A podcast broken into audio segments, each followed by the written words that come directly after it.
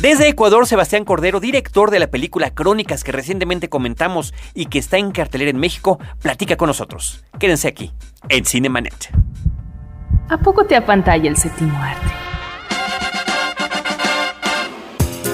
Bienvenido a Cinemanet, la mejor dosis de imágenes auditivas para la apreciación cinematográfica. Las butacas están listas. Toma tu lugar y acompaña a Carlos del Río y Roberto Ortiz. Disfruta el cine con todos tus sentidos. Frecuencia cero, la otra radio. Este es el episodio número 27 de Cinemanet y es un episodio particularmente especial porque lo estamos dedicando a una plática que pudimos eh, tener con Sebastián Cordero, el director de Crónicas. Desde Ecuador se pudo concretar un enlace telefónico entre Roberto Ortiz, mi compañero, Carlos del Río, un servidor, y él para platicar de esta película, Roberto, que tanto nos gustó. Sí, que además ha tenido una incursión muy afortunada en la cartelera comercial de México y que aborda un tema muy preocupante que es el de la violencia con los menores de edad, pero por otra parte la película, si bien es cierto que está basada en eh, un personaje real, eh, un serial killer, creo que describe de una manera eh, muy interesante la pobreza, esta situación de personajes marginales y al mismo tiempo este manejo eh, mediático, sensacionalista, en donde todo, cualquier noticia, cualquier información se aprovecha en función de la manipulación y del usufructo que va a tener en términos eh, mediáticos. Por lo pronto vamos a escuchar esa entrevista y si quieren llevarse alguna de las playeras de crónicas que tenemos aquí con nosotros, lo único que tienen que hacer es escribirnos a info@cinemanet.com.mx. No te quedes fuera de foco. Cinemanet regresa en un instante. Buenos Aires, Jerusalén, Kabul, Islamabad, Bangkok, Yakarta, Beijing. Porque a través del conocimiento y la comprensión de los problemas de otros países, podemos encontrar la solución a los del nuestro. Atrévete a cruzar los límites, a romper barreras, a derribar obstáculos. Atrévete a ir más allá de las fronteras. www.másalladelasfronteras.com Una mirada al acontecer internacional. Frecuencia cero, la otra radio.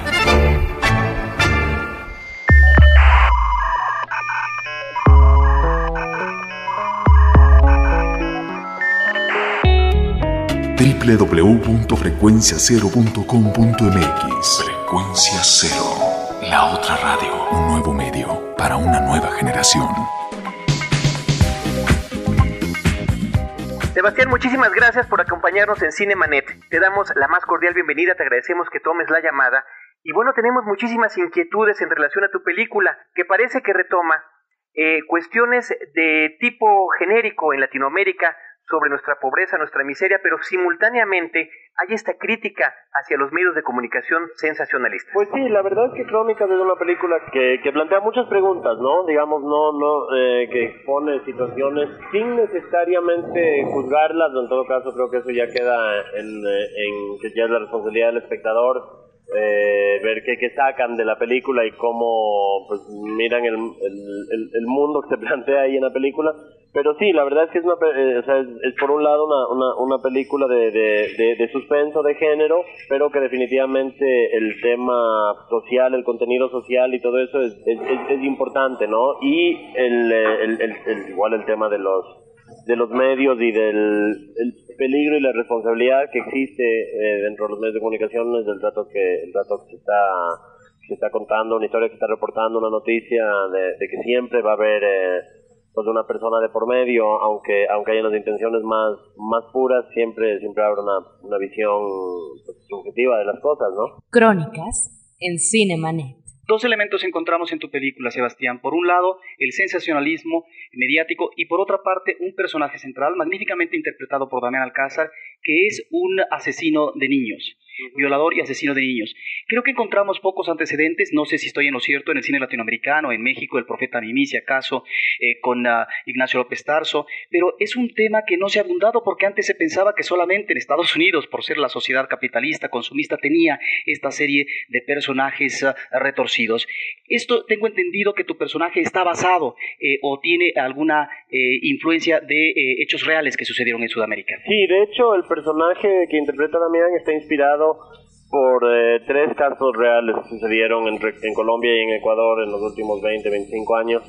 Eh, el, el, más reciente fue el de Luis Alfredo Garavito en Colombia, que fue un caso brutal, un caso horroroso de un tipo que un, durante un periodo de como 10 años eh, pues violó y asesinó a mm, más de 190 niños, algo algo impensable. De hecho, de hecho él, eh, él me parece que tenía el, que, que, tiene el récord en el libro Guinness de récords de que, que, las, que más ha, matado. Que para empezar ya es absurdo pensar que existe esa categoría. Pero sí, efectivamente eh, es, es, interesante que, hay varios casos de asesinos en serie en Latinoamérica que han sido um, tal vez mucho peores aún que los que los que han sonado mucho en Estados Unidos y, y, se han podido dar también porque, por ejemplo, este tipo pudo estar haciendo esto por 10 años, porque él, bueno, su, su, sus víctimas eran niños de la calle, gente que, que él sabía que nadie iba, digamos, a extrañar, que nadie iba a reclamar, él, él, era muy cuidadoso en, en, en, a quién elegía como, como víctima y dentro de su mente de, de, de, psicópata, pues... Eh, eh, había había un, un, lado muy bueno este lado sumamente manipulador y sumamente cuidadoso de, de, de, de cómo de cómo procedía no eh, pero al mismo tiempo lo que a mí me pareció súper interesante de, de, de, estos casos y también en los que investigué de, en otros lugares del mundo, en, Estados Unidos, en otros sitios, es que es que se da mucho esta personalidad de que por un lado pueden ser gente encantadora que, que, tiene esta, esta doble vida, esta doble cara. De hecho, en el caso de Garavito, cuando él lo, lo, lo, arrestaron, la pareja de él en ese momento, una, una señora que de hecho tenía, tenía un hijo que hubiera, que tenía la edad de, de, las víctimas de Garavito, hubiera podido haber sido una víctima potencial, eh, hablaba, o sea, no, no podía creerlo, le decía, pero si este era realmente un buen hombre y fue un gran padre para mi, mi hijo y y no no lo no, no como que no lo podía concebir no lo podía entender Ajá. y eso me pareció muy interesante el tratar de retratar a un personaje que tenga esa complejidad y creo que Damián eh, pues le, le realmente lo, lo, le dio vida de una manera impresionante pues es una historia muy lamentable pero realmente como tú bien comentas efectivamente Damián Alcázar pudo conseguir esta, esta interpretación eh, bastante similar a lo que me estás platicando. Eh, Sebastián, eh, en una coproducción México-Ecuador como esta, que, que es tu película, eh, ¿cómo hiciste para seleccionar lo que finalmente resultó un estupendo reparto internacional? Eh, pues eh, con un actor mexicano, con un actor colombiano, pero radicado en Estados Unidos como es John Leguizamo, y con una actriz española. Pues sabes que fue, fue um, algo que fue muy bueno desde un principio, es que cuando yo escribí el guion, yo tenía planteado que estos tres reporteros eh, venían de afuera, venían de afuera y Miami me parecía el sitio ideal porque decía qué lugar más opuesto al sitio donde, al, a Babahoyo, que es la ciudad donde, donde están sucediendo estos crímenes, y qué interesante jugar con el hecho de que estos reporteros son, eh, son gente que de alguna forma han perdido un poco de contacto con sus raíces, ¿no? Sobre todo en el caso de John Leguizamo, del clásico latino, que está fascinado por Latinoamérica, pero que, que, que, que, su primer idioma es, más el inglés que el español. Entonces a mí me parecía muy interesante ese contraste y me parecía muy irónico.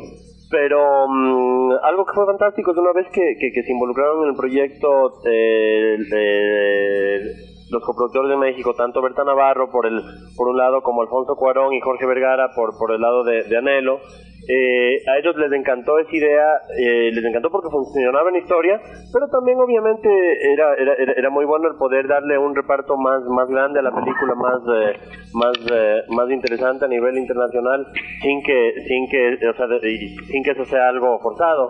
Entonces, entonces inmediatamente fue algo que, que que pues que, que, que, nos entusiasmó mucho a, a, a, todos y el rato de empezar a buscar el elenco y a ver posibilidades eh, realmente realmente surgieron surgieron opciones opciones fantásticas y, y el caso por ejemplo de, de John fue fue, fue, fue increíble. Es la primera película que él hace, que él hace en español. Eh, él, él, él, pues, le motivó muchísimo el guion, se, se, se enganchó mucho con, con, con el proyecto y y la verdad es que todo, todo fluyó muy bien. En el caso de Damián es, es interesante porque con Damián eh, yo al principio eh, eh, fui un poco reacio a la idea de que el personaje que interprete, o sea, que el, que el actor que interprete a, a, Vinicio no sea de Colombia o de Ecuador, pero pues ahí sí tengo que agradecer muchísimo a, a, Berta Navarro que me, que me presentó originalmente a Damián y me dijo, eh, mira, el tema del acento, no te preocupes, eso va a ser la menor de las preocupaciones con alguien del, del o sea, con un actor como, como, como Damián.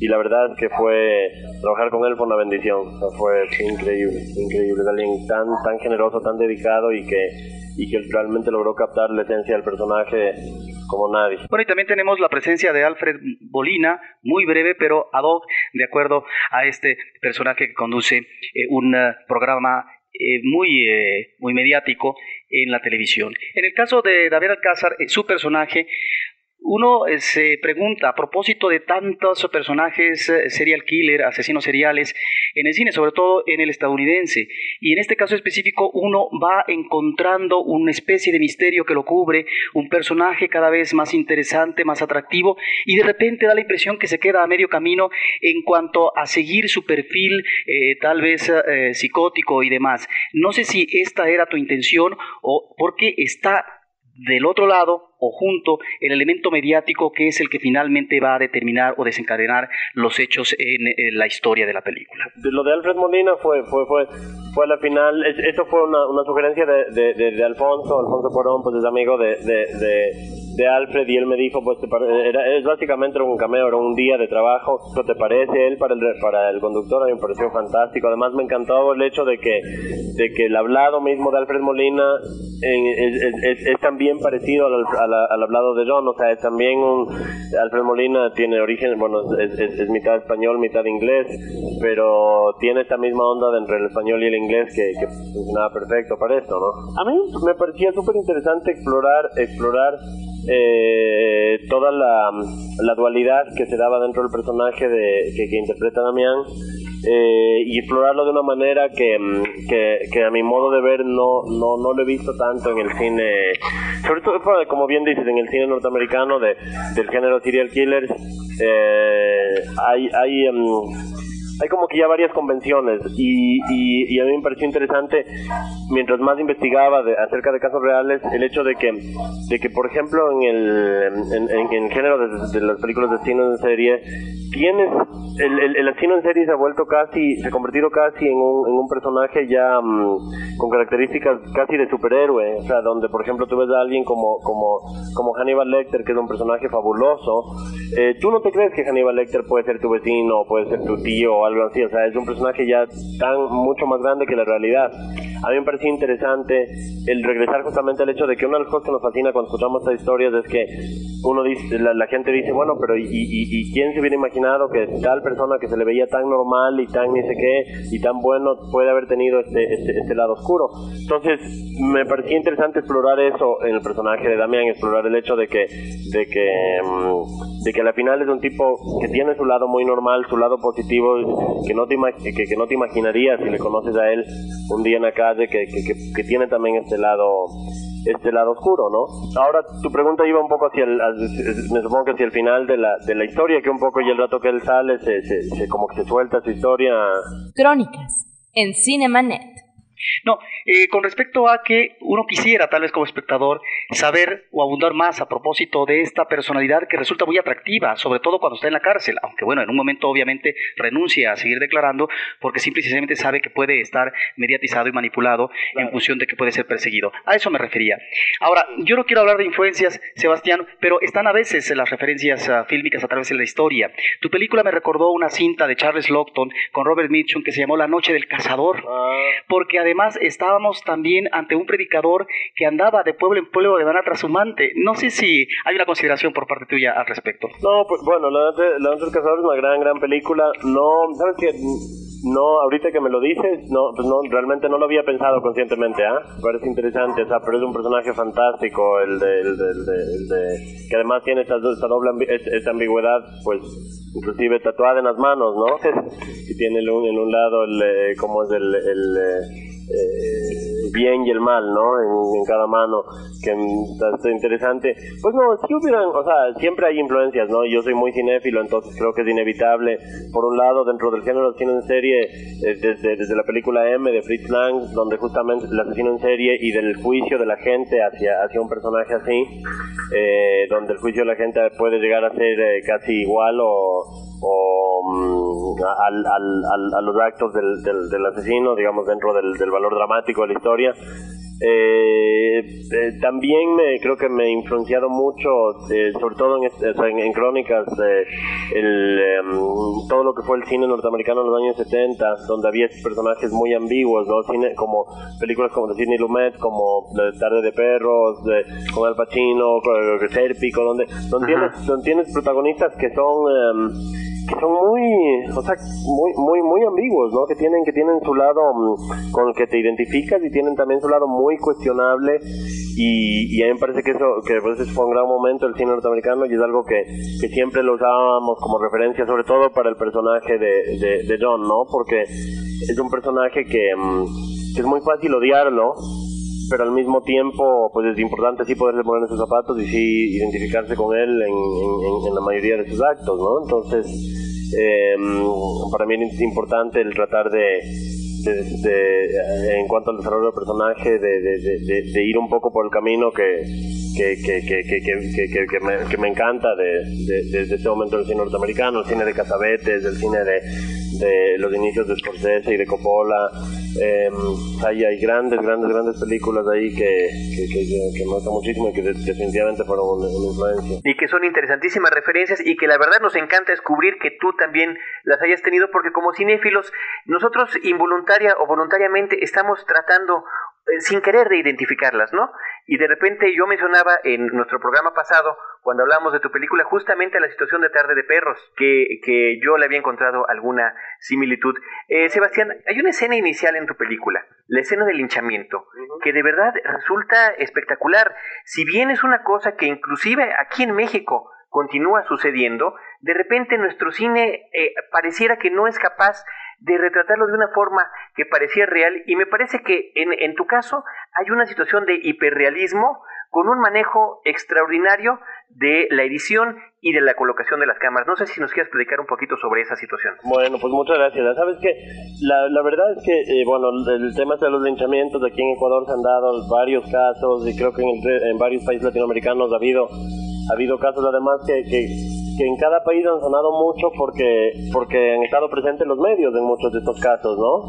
Me pareció fascinante alguna vez que vi en la televisión que pasaron un linchamiento de estos que, en realidad las imágenes que ves en televisión son mucho peores y mucho más sangrientas que lo que se plantea en la película, pero la, en la película lo que está es construido dramáticamente para poco a poco ir creciendo y, o sea, para que crezca la tensión y el sentimiento de desesperación en toda esta situación. Pues para mí esa, esa escena era, era, era, clave en la película porque era la, la escena de violencia en la película. Eh, a pesar de que se habla de un asesino en serie y todo esto, yo, yo muy conscientemente elegí nunca mostrar lo, la, la, la, violencia del asesino, del, del asesino y, nunca mostrar la violencia contra, contra los niños. Pero sí quería que la película esté cargada del sentimiento de que puede haber una violencia que en cualquier momento puede, puede explotar, puede surgir y mm, es una escena que por un lado es muy manipuladora porque justamente te pone del lado de, del personaje de, de, Vinicio. Crónicas en Cinemanet. Quizás sea lo, más interesante de esto, ¿no?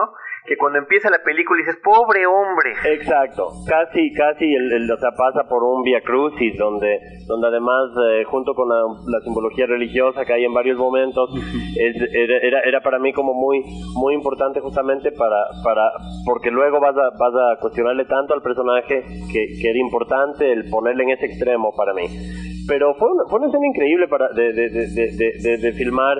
Eh, la trabajamos en, en, en, bueno, afuera de un cementerio en, en las afueras de, Guayaquil, aquí en, Ecuador, donde todos los extras fueron eran gente del mismo pueblo. Hicimos un casting de extras ahí mismo y la gente entusiasmadísima. O sea, nunca habían trabajado en una película o algo antes, pero le dieron le dieron todo eh, coreografiamos la escena muy cuidadosamente, habían muchos elementos, era la escena más, logísticamente la más complicada de la película, porque pues había mil detalles que le daban fuerza pero que eran complicados, por ejemplo, el lodo en la escena era importantísimo, pero todo ese lodo lo pusimos nosotros, eh, y, y, y, todo el rato la idea, la idea que desde un principio era que la escena se sienta, se sienta totalmente real, o sea, que sienta como que, como que, como que un camarógrafo llegó a ese lugar, sí, pero la idea, pero la escena sí fue muy como que muy montada, digamos, fue muy armada, pero dejamos mucho mucho espacio para la improvisación y creo que eso es lo que le da ese sabor. Porque, por ejemplo, con el fotógrafo, con Enrique Cheviak, él, eh, desde un principio dijimos, bueno, hay estos momentos claves, hicimos una lista de los momentos que, que, tenemos, que teníamos que tener en cámara, pero de ahí dijimos, bueno, el rato que tengamos todo eso, tenemos que volver a hacer digamos, de, por bloques, ¿no? El linchamiento logísticamente no se podía hacerlo de una sola por mil razones.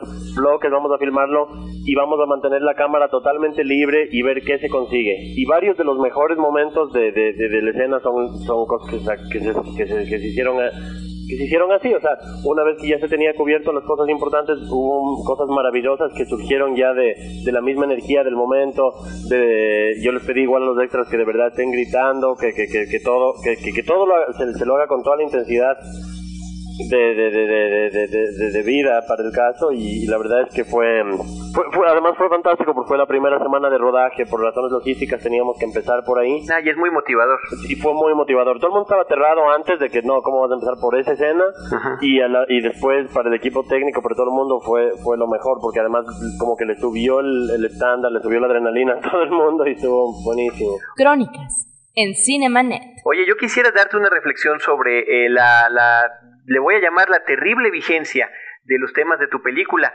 El día que fui, y lo platicaba yo con mis compañeros aquí del programa, el día que fui a verla, ese mismo día en la noche, sacaron un reportaje en la televisión aquí en México de un, ya había habido un accidente terrible carretero, donde murieron muchos niños en un autobús.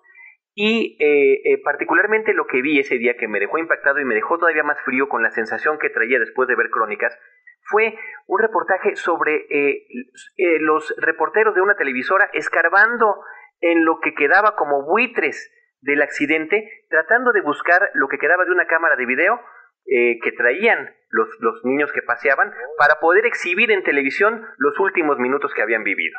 Imagínate nada más. Ay, qué fuerte. No, pues sí, realmente, realmente sí hay una, sí, sí, sí se ha llegado, creo que al extremo del, del sensacionalismo, del boyerismo, del querer, que, que por un lado, no, no, o sea, y es, y es, eh, eh cuando, cuando, planteaba eh, en el guion de la película todos estos temas, o sea, a mí me parecía que es muy delicado porque por un lado, creo que dentro de todos nosotros como seres humanos hay el, el, el, deseo de conocer la tragedia ajena por, por X razón, no sé si es como para para decir que alivio que eso no me pasado a mí o porque uno se identifica con cosas, o sea, con cosas similares o lo que sea.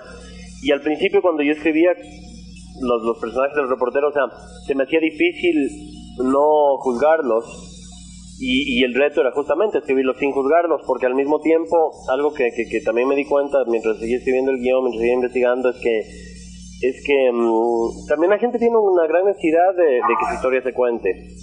Y a pesar de que el formato sensacionalista tal vez no será el, el más respetuoso o el más bonito en ese sentido, es súper interesante ver cómo la gente sí quiere que de repente lleguen los reporteros de un periódico sensacionalista y que, y que, y que, y que su historia no termine en, en el anonimato, sino que, que, algo, algo sí se, sí, sí, sí, sí, sí, sí, se comparta con el resto del mundo. Que algo trascienda.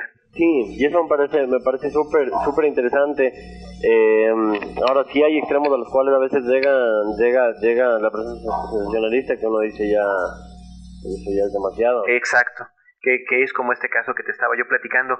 Eh, Sebastián, una última pregunta sobre tu futuro como director.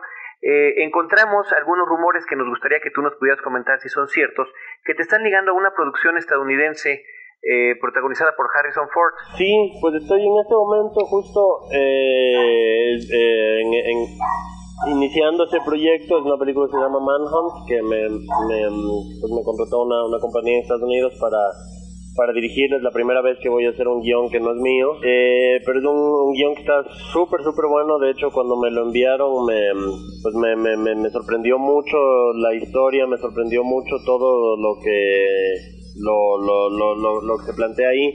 Y es un gran reto, ¿no? Es un gran reto para mí el, tratar de hacer, o sea, de una película mm, que tenga igual que sea igual una película mía, que sea una película que tenga cosas muy personales dentro de, mm, del esquema igual de, de, Hollywood y de, y, de, las películas grandes de Estados Unidos. Entonces, veremos cómo va todo. Por el momento estoy súper contento con la dirección que está tomando el proyecto.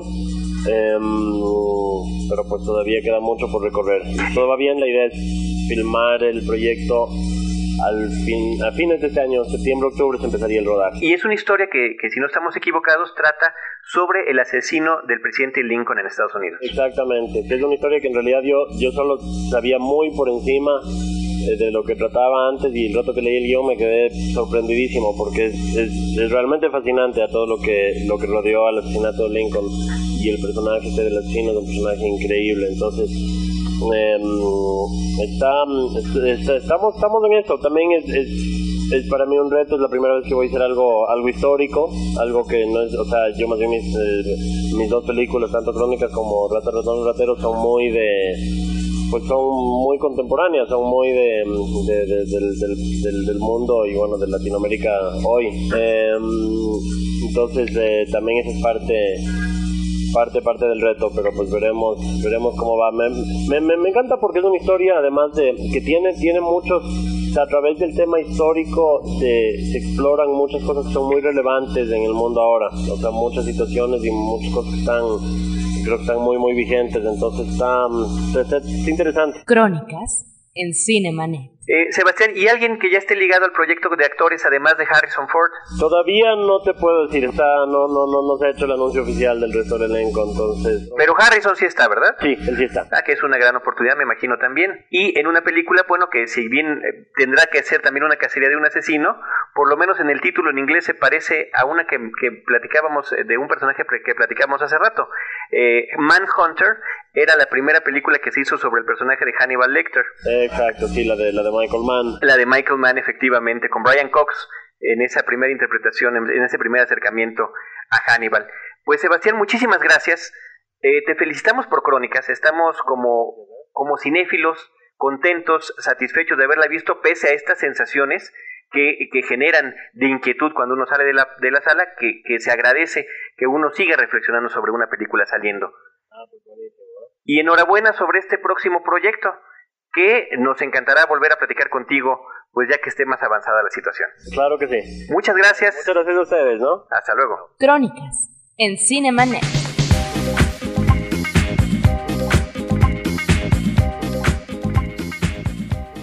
Pues ahí lo tuvieron ustedes, este especial que tuvimos con la entrevista con Sebastián Cordero, director de Crónicas.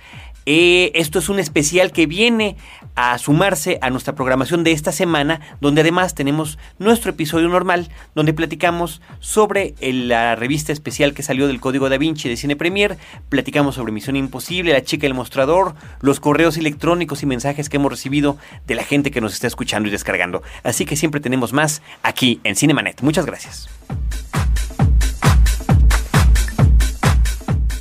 Los créditos ya están corriendo. Sigues en estado de shock. Cinemanet. Cada semana, un nuevo programa comentando las películas que sacuden tus emociones. Cinemanet. Solo en frecuencia cero. Frecuencia cero. La otra radio.